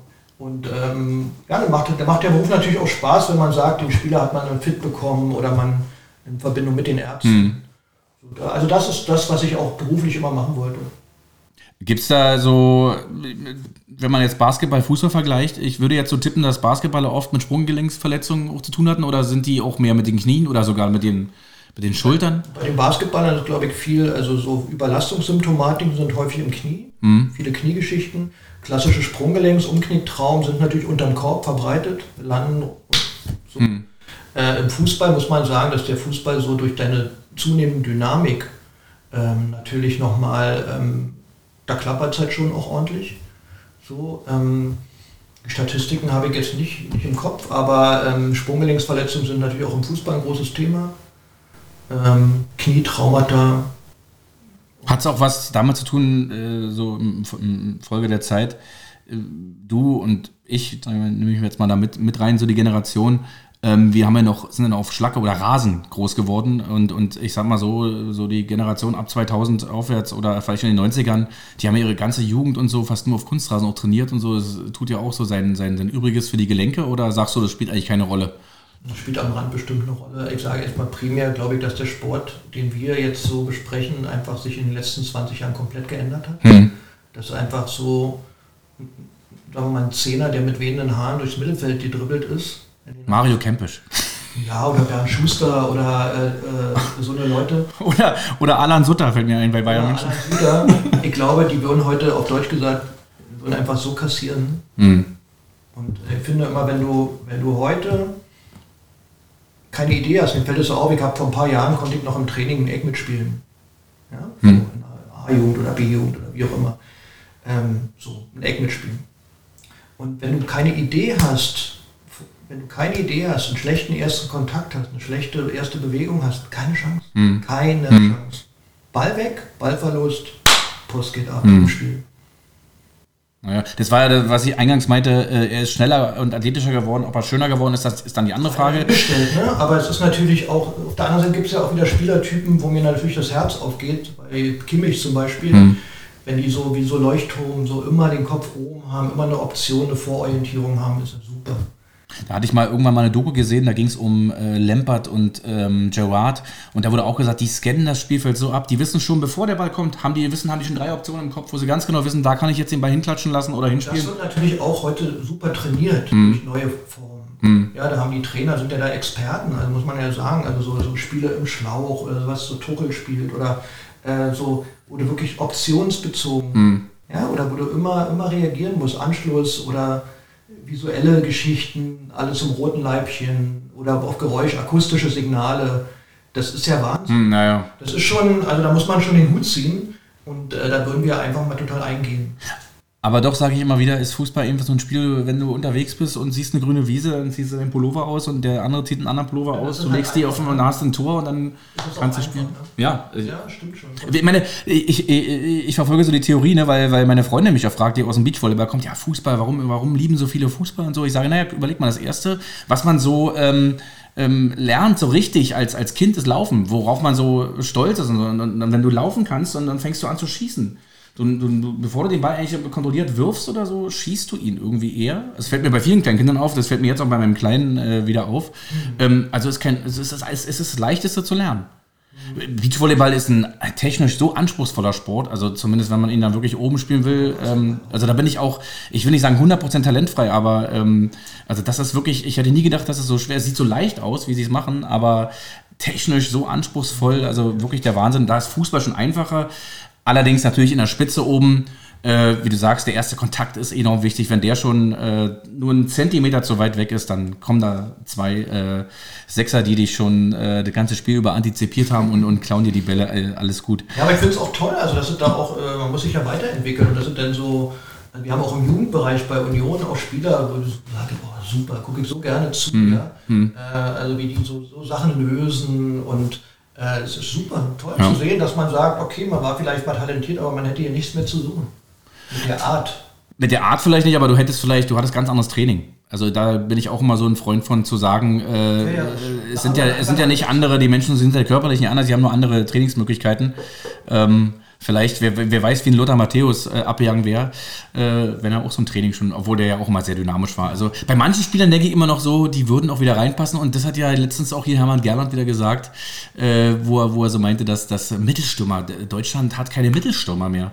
Und das ist so das Problem, ähm, das sehe ich auch so. Es sind viele gute Spieler zum Beispiel im Halbfinale gegen England, wo ich dachte, was wir, äh, oder im Achtelfinale gegen England, dachte ich mir so, äh, was haben wir alles auf dem Feld an Geschwindigkeit? Sané, Gnabry, dann hast du einen Einfädler mit Müller, ne? Aber irgendwie waren sie gegen die Engländer wie gelähmt. Da kam, also nicht viel zumindest. Auch, auch ein Timo Werner hatte eine Chance und das war's. Wo du denkst, ey, normalerweise rennen die doch hier allen weg oder die kriegen keine Tiefe ins Spiel und so. Also es hat sich taktisch, es hat sich so viel getan einfach in, in diesem ganzen Sport und äh, was hat Hermann Gerner gesagt? Na, der hat ja noch gesagt, dass äh, die müssen viel mehr dieses 1 gegen 1 gegen 1 trainieren. Ähm, so diese äh, Fehler machen nee, Fehler machen dürfen und auch nicht zu schnell.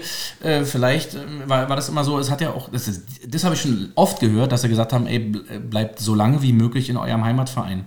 denkt nicht, dass ihr in der D-Jugend schon bei Bayern München sein müsst oder was. Und ich meine, es sind oft auch die Spieler, die in der D-Jugend bei Bayern München sind, die dann irgendwie, die, die da der, im Großfeld hinkommen, B-Jugend, C-Jugend, das sind die, die am Ende vielleicht nach oben kommen. Aber im, im Kleinfeldbereich gibt es auch Granaten. Also ähm, dann sieht man sie Jahre später nicht mehr äh, auf dem Großfeld. Also ist alles da gibt es auch Statistiken drüber und so. Also, es, also der Jugendfußball generell, das ist, das ist, ein Thema, da könnte man sich stundenlang drüber unterhalten. Und du hast ja auch, wie gesagt, die Einblicke und, und auch ein bisschen Background-Wissen halt. Äh, und ich habe es mir so ein bisschen angeeignet über, über die Sache mit, mit meinem großen Sohn, der im Stützpunkt dann war, fast auf die Sportschule gekommen wäre. Immer wieder auch dann gegen, sogar ähm, 2018 im Pokalfinale stand der C-Jugend gegen Hertha ähm, mit Empor äh, leider 6 zu 1 verloren im Poststadion, aber trotzdem einmal da gestanden zu haben. Die Medaille nimmt ihm keiner mehr weg, dem ganzen Team nicht. Im Halbfinale übrigens Union äh, geschlagen. Ähm, und äh, damals übrigens noch einer der Torschützen, Luca Dahlke, der heute bei Union selber spielt in der A-Jugend. Ja. Und ähm, guter Spieler, den du ja auch kennst. Sacke. Ich äh, mal ganz kurz, ja? kurz, noch eins sagen mit diesem, ähm, das ist halt, ich glaube, ich weiß gar nicht, wer es gesagt hat, mhm. aber in meinem näheren Umfeld, der Trainer hat das mal einer gesagt. Äh, man braucht halt ne, äh, als Trainer eine Idee zu einem Spieler. Das finde ich halt, fand ich halt nochmal drüber nachgedacht, finde ich echt toll. So die zu sagen, pass mal auf, so wie du drauf bist mit deiner körperlichen Konstitution, was du mitbringst, was du nicht mitbringst, geh ins Dribbling, geh ins 1 hm. gegen 1. Ich halte dir den Rücken frei. Bleib dreimal hängen, entscheide beim vierten Mal das Spiel. Hm. So. Also man muss auch so als, als Coach, finde ich interessant, so dass man sagt, eine Idee zu dem haben, welche Kernkompetenz möchte ich letztendlich dem Spieler beibringen. Hm. Ja, wir werden nicht alle Sprinter. Ja, oder, oder äh, sagen wir mal, Kimmich wird jetzt nicht Gnabi wegrennen. Mhm. So, ja, aber er ist halt der Leucht, so ein Leuchtturmspieler mhm. und Gnabi macht halt die 1 gegen 1 Situation und geht halt in den 16er.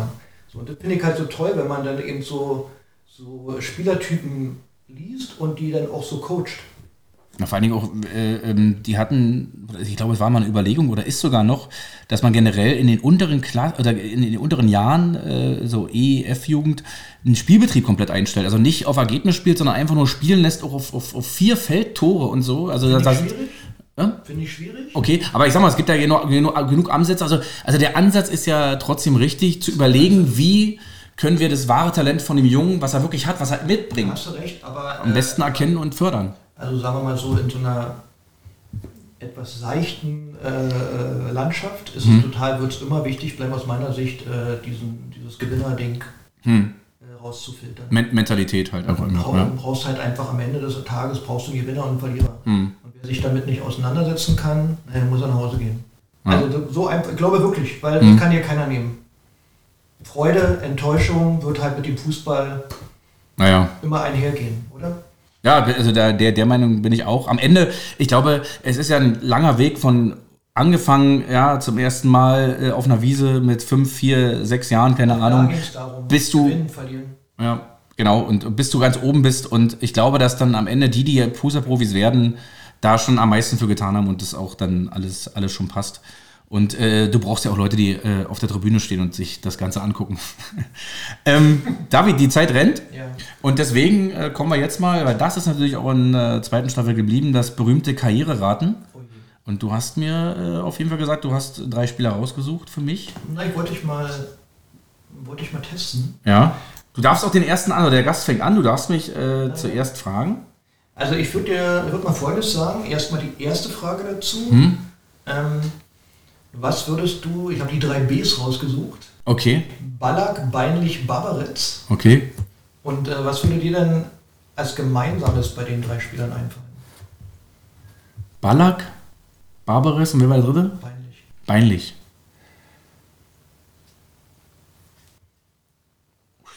Also, warte mal, ja, nee, ist ja richtig. Also, ich bin erstmal so über die. Über die, die Auswahl äh, überrascht? Nee, nicht über die Auswahl. Ich habe jetzt versucht, die, die Verknüpfung herzustellen. Das erste war, worüber ich versucht habe, waren. Nur eine. Ja, und das erste, was ich versucht habe, waren die Vereine und da passt es nicht. Da würde es nur bei Ballack und Bein nicht passen, die beide bei Leverkusen gespielt haben, aber das ist es nicht. Nee, doch.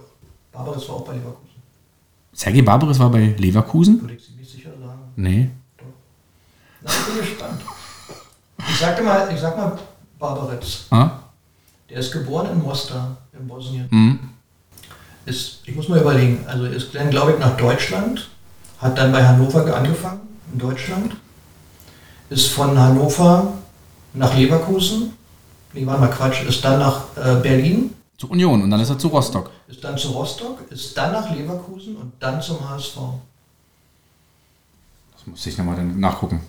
Also vielleicht irre ich mich. Hm. Ich würde nur sagen, deshalb habe ich diese Dreierkonstellation gewählt, Hm. weil Leverkusen aus meiner Sicht die alle drei verbunden hat. Hm. Hast du, hast du noch Spieler? Weil hast du das Spiel verstanden?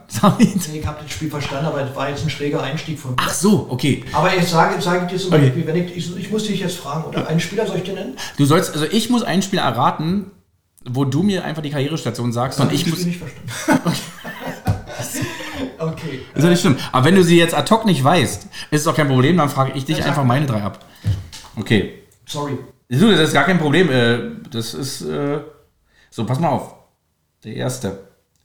Hat angefangen bei Chemie Halle. Also ich nenne dir nur die, äh, die Männerstation. Okay. Chemie Halle. Chemie Halle, dann Borussia Dortmund, dann Tennis Borussia, dann wieder Dortmund, dann erster FC Köln, Hertha BSC, Hertha BSC 2, Babelsberg 03 und dann Karriereende.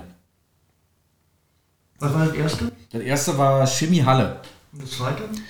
Borussia Dortmund, Tennis Borussia Berlin, Borussia Dortmund, erster FC Köln, Hertha BSC, Hertha BSC 2 und 2005 die Karriere beendet bei Babelsberg 03. Ich habe zwei Spieler auf der Uhr. Okay, Zwei Spieler Heik auf der Uhr. geh in deinen inneren äh, Ausscheidungskampf und sag mir den Namen, der es sein soll. Chemie Halle? Oh, Leute. Ja, passt, ein paar Sachen passen nicht. Ich hatte erst an Tretschok gedacht, aber der ist es nicht. Der ist es. Der ist es. Es ist Redi Tretschok. Und ich habe ihn genommen, weil, äh, weil das diese Hertha-Zeit so. Äh, Ja, ich dachte, er hat in Wolfen angedacht, ich. Nee, da er, hier, hier, hier oben steht der Grün-Weiß Wolfen, aber Okay, das steht aber nach dem Karriereende. Also da muss er da nochmal Bei kurz. Wolfen, da kommt er nämlich her. Okay, nee, aber Wolfen, nee, nee. Okay, Konnte cool. nicht. Ja, hast du doch erraten, siehst du. Ist dir einer ein- eingefallen, den du nämlich so befragen kannst? Nee, dann frage ich dich jetzt gleich den zweiten. René Tretschok. René Tretschok. Total angenehmer Typ. Also er hat dann auch in Köln gespielt, leider in dem Jahr, als der FC abgestiegen ist, das erste Mal aus der Bundesliga. Und äh, aber trotzdem auch, Champions League gewonnen. ja, und das Tor gegen Manchester United gemacht im, in, im Halbfinale im Hinspiel. Und ähm, wenn du überlegst, so eine Leute wie Tretschok und Heinrich, ja, äh, Den Champions hatte League gewonnen, als zweiter Uhr eigentlich. im Ja? Aber der konnte es nicht sein. Nee, nee, der- Heinrich hat den, glaube ich, noch bei Freiburg und in Ludwigsfelde hat er noch gespielt. Der kommt, glaube ich, aus Henningsdorf oder. Ludwigsfelder kommt er, glaube ich. Naja. Der nächste Spieler. Machen wir das Spiel heute mal nur auf eine Seite. Das ist äh, ihr äh, Spiel auf ein Tor heute. Ähm, ja, Rot-Weiß Weiler, dann FC Augsburg. Jetzt wird es spannend. Blau-Weiß 90 Berlin, Werder Bremen, Lazio Rom, Borussia Dortmund, FC Liverpool, FC Fulham. Karriereende 2001. Ach du Scheiße. Entschuldigung. Nee, Kannst du nochmal langsam? na klar. Rot-Weiß Weiler, FC Augsburg, Blau-Weiß 90 Berlin, dann zu Werder Bremen, von Werder Bremen zu Lazio Rom, dann Borussia Dortmund, dann zum FC Liverpool und dann zum FC Fulham und 2001 die Karriere beendet. Es gibt einen Spieler in der Nationalmannschaft. Kannst du mir einen lesen? Ja, ja, ich, ich, es gibt einen Spieler in der Nationalmannschaft, aktuell? aktuell, der seinen Nachnamen als Vornamen trägt. Weil der Vater großer Fan war von ihm. Habe ich mir letztens äh, erst Sein erzählen lassen. Nachnamen? Sein Nachname ist ein Vorname von einem äh, Nationalspieler von Deutschland. Die, die letzte, den letzten Tipp, den ich dir gebe, und dann wirst du wahrscheinlich wissen, ist, er spielt mit deinem äh, Sean Anthony Brooks zusammen. Spielt noch? Spielt noch. Ne, er ist ein Nationalspieler. Weiß ich nicht. Riedle Baku. Karl-Heinz Riedle. Heinz Riedel? Ja, Kalle Riedle. Hat bei Blau-Weiß 90 gespielt. Ich dachte, dann, da geht es schon bei dir die Lichter so an, Blau-Weiß 90. Da, da war auch übrigens genau das, wo ich dran gescheitert bin im Kopf. Ah, Ich habe Riedle nicht mit Blau-Weiß in Verbindung gebracht. Alles andere Okay, ja. hätte ich vielleicht. Äh, Fulham wusste ich nicht und ich wusste auch nicht, dass der. Wo war das mit England? Liverpool. Dass der in Liverpool Ja, ja. Ich glaube, er hat sogar zusammen noch gespielt. Ja, mit, äh, mit Erik Meyer, glaube ich, sogar noch zusammen gespielt dort. Also 97 war er da. Nach dem Champions League-Sieg ist er zum FC Liverpool, hat im Finale zwei Tore gemacht. Habe ich Ne? nicht auf der Uhr gehabt. Blau-Weiß 90 hatte ich nicht auf der Uhr. Krass. Okay. Bremen natürlich. So. Schade. So, jetzt kommt der letzte. Das war einer, äh, den habe ich auch sehr bewundert, äh, gerade in den 90er Jahren. Ähm, den habe ich auch einmal live spielen sehen dürfen im Olympiastadion, mehr dazu später. Okay. Ähm, Berliner Olympiastadion? Seine Station, pass auf, seine Station. Ich fange mal jetzt hier an, äh, wo, ich, wo ich ihn auch zum ersten Mal so in Erinnerung habe, ist ähm, AS Monaco. Also erstmal kommt, also Afrika Sports hat er irgendwie auch mal wahrscheinlich seine Jugend verbracht, dann zum AS Monaco, dann Paris Saint-Germain. Weiß schon. Äh? Ich weiß schon. AC Mailand, Chelsea, AC Mailand, Manchester City, Olympique Marseille und dann äh, bei Al Jazeera nochmal die Taschen aufgehalten. Doch, weiß ich doch nicht. Und du ihn mal spielen im Olympiastadion? Ja. Aber weder im Zusammenhang mit Hertha noch mit irgendwas anderem. Mhm. Noch nicht mal in der Nationalmannschaft. Es war ein Club. Und zwar hat er da ein Turnier gespielt mit Paris Saint-Germain, äh, dem FC Bayern und dem AC Mailand. Aber er hat im äh, Trikot von. Ich glaube, ein, ich habe zweimal dieses Turnier gesehen und ich glaube, ein Jahr hat er mal für Paris noch gespielt und in dem anderen Jahr dann für Milan schon. Ich glaube, ich, er war im Mailand-Trikot. Anelka? Nee. Nee, er war bei Arsenal. Anelka war bei Arsenal sowieso und bei Chelsea, glaube ich. Bitte. George Weah. Ich kannte die Spielerstation, hatte ich nicht im Kopf. Nee, ist halt kein Problem. George Weah war. Äh, natürlich. Ein, also. Super. Auch bei, bei, bei seiner Pariser Zeit da mit David Ginola und, und Rai, ja, ja. Äh, das war also ein Traum. Kann, weißt du, die Station hatte ich nicht im Kopf. Naja, okay, gut.